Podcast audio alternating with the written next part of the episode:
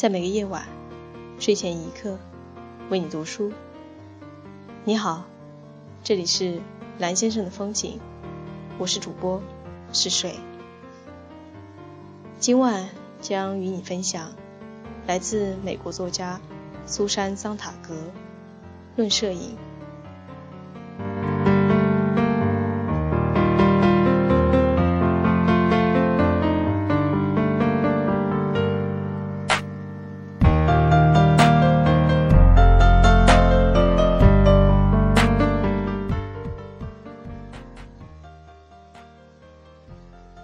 我总是觉得，摄影是一种下流的玩意儿，这也是我喜爱摄影的原因之一。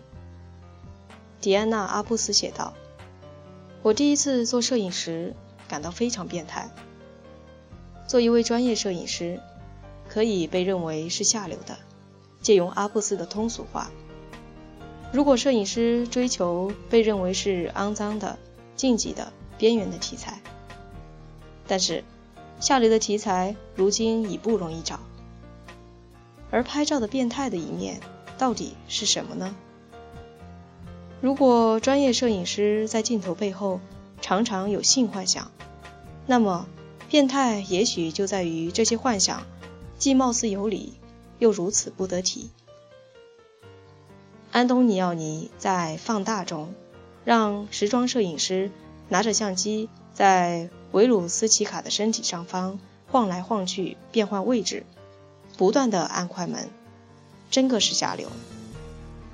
事实上，使用相机并不是色眯眯的接近某人的理想方式。在摄影师与其拍摄对象之间，必定要有距离。相机不能强奸，甚至不能拥有，尽管它可以假设、侵扰、闯入、歪曲。利用，以及最广泛的隐喻意义上的暗杀，所有这些活动与性方面的推撞和挤压不同，都是可以在一定距离内进行的，并带着某种超脱。在迈克尔·鲍威尔的那部非凡的电影《偷窥狂》中，性幻想就要强烈的多。这并不是一部关于偷窥狂。而是一部关于精神变态者的电影。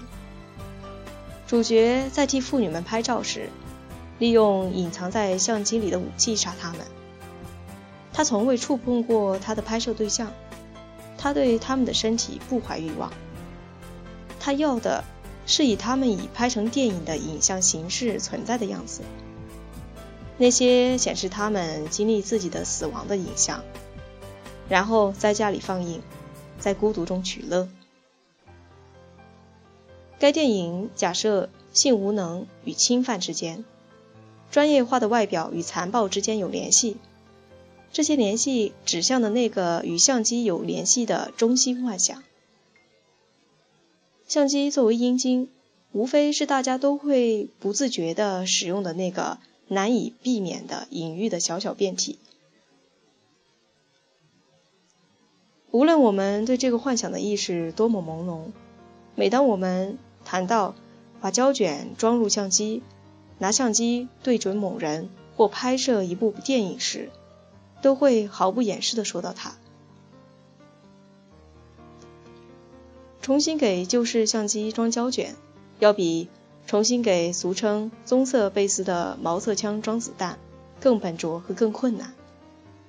现代相机试图成为激光枪。一个广告如此写道：“雅斯卡电子三五 GT 是太空时代相机，你一家人都会爱上它，日夜都能拍出美丽照片，全自动，绝无失误，只要对准、聚焦、按下，其他由机器的计算机头脑和电子快门去打理。”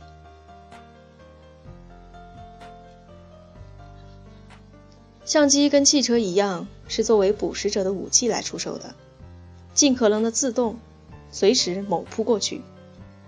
大众口味期待简便、隐形的技术。制造商向顾客保证，拍照无需技能或专业知识，保证相机无所不能，能够对抑制那轻微的压力做出反应。就像转动点火开关钥匙或抠动扳机一样简单。相机像枪支和汽车，是幻想机器，用起来都会上瘾。然而，尽管普通语言和广告夸大其词，它们却不会致命。在把汽车当成枪支那样来推销的夸张法中，至少有一点倒是非常真实的：除了战争时，汽车杀人比枪支还多。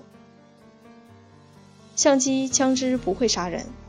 因此，那个不祥的隐喻似乎只是虚张声势罢了，像一个男人幻想两腿间有一支枪、一把刀或一件工具。不过，拍照的行为仍有某种捕食意味。拍摄人即是侵犯人，把他们视作他们从未把自己视作的样子，了解他们对自己从不了解的事情。他把人变成可以被象征性的拥有的物件，例如，相机是枪支的升华，拍摄某人也是一种升华式的谋杀，一种软谋杀，正好适合一个悲哀受惊的时代。最终，人们可能学会多用上相机，而少用枪支来发泄他们的侵略欲，代价是。使世界更加影像泛滥，人们开始舍子弹而取胶卷的一个局面是，在东非，摄影游猎正在取代枪支游猎。游猎者手持哈苏相机，而不是温彻斯特步枪，不是用望远镜瞄准器来把步枪对准猎物，而是透过取景器来取景。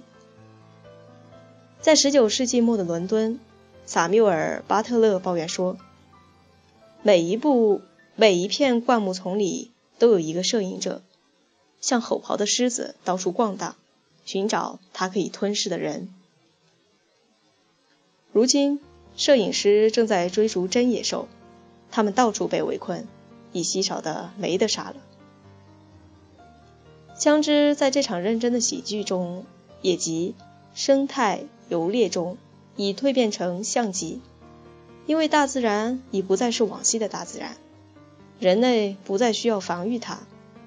如今，大自然驯服、濒危、垂死，需要人来保护。当我们害怕，我们射杀；当我们怀旧，我们拍照。现在是怀旧的时代。而照片积极的推广怀旧。摄影是一门挽歌艺术，一门黄昏艺术。大多数被被拍摄对象仅仅凭着被拍摄，都满含感染力。一个丑陋或怪异的被拍摄物可能令人感动，因为它以由于摄影者的青睐而获得尊严。一个美丽的被拍摄物可能成为。羞愧感的对象，因为它已朽、衰朽或不再存在。所有照片都使人想到死。拍照就是参与另一个人或物的必死性、脆弱性、可变性。所有照片恰恰都是通过切下这一刻并把它冻结，来见证时间的无情流逝。相机开始复制世界的时候，也正是人类的风景开始以令人炫目的速度发生变化之际。当无数的生物生活形式和社会生活形式在极短的时间内逐渐被摧毁的时候，一种装置应运而生，记录正在消失的事物。阿特热和布拉塞镜头下那。郁郁寡欢，纹理复复杂的巴黎几乎已经消失，就像死去的亲友保留在家庭相册里，他们在照片中的身影驱散他们的亡故给亲友带来的某些焦虑和悔恨一样。